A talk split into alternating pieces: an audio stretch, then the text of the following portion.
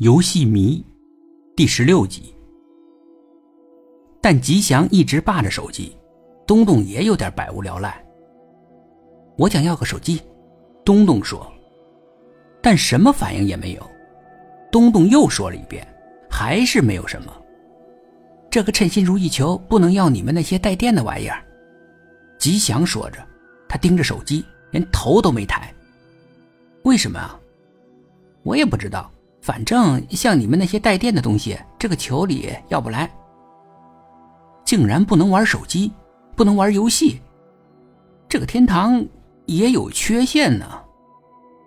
既然没手机玩，东东就在沙发上躺了下来，沙发也自动延长了尺寸，一点也不让东东觉得局促。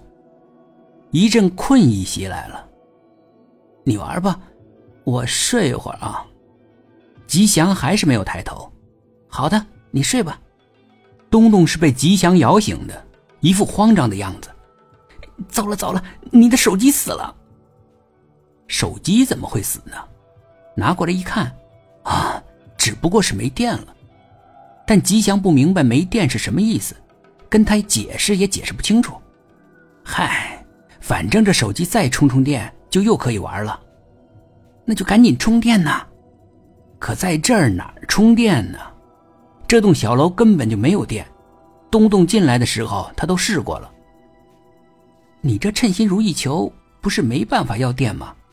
那我就只好回家充了。天这时候亮了，东东伸伸懒腰，觉得神清气爽的。吉祥还是意犹未尽的，这游戏瘾跟一般的男孩没什么区别嘛。东东安慰他：“没关系，我晚上再来。”吉祥特别高兴：“真的？你晚上还来？干嘛不来呢？这儿想吃什么就有什么，又暖和，干嘛不来？来，一定来。”天天看见东东进家门，眼睛都瞪圆了。东东直直的朝他走过去，他却连连后退：“怎么啦？”怕我是鬼吗？难道你你不是吗？东东嘿嘿的笑着，嘿嘿嘿，你猜？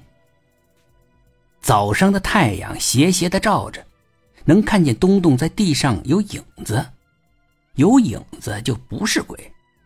天天的心神稳定了一点但他还是先轻轻摸了一把东东，嗯。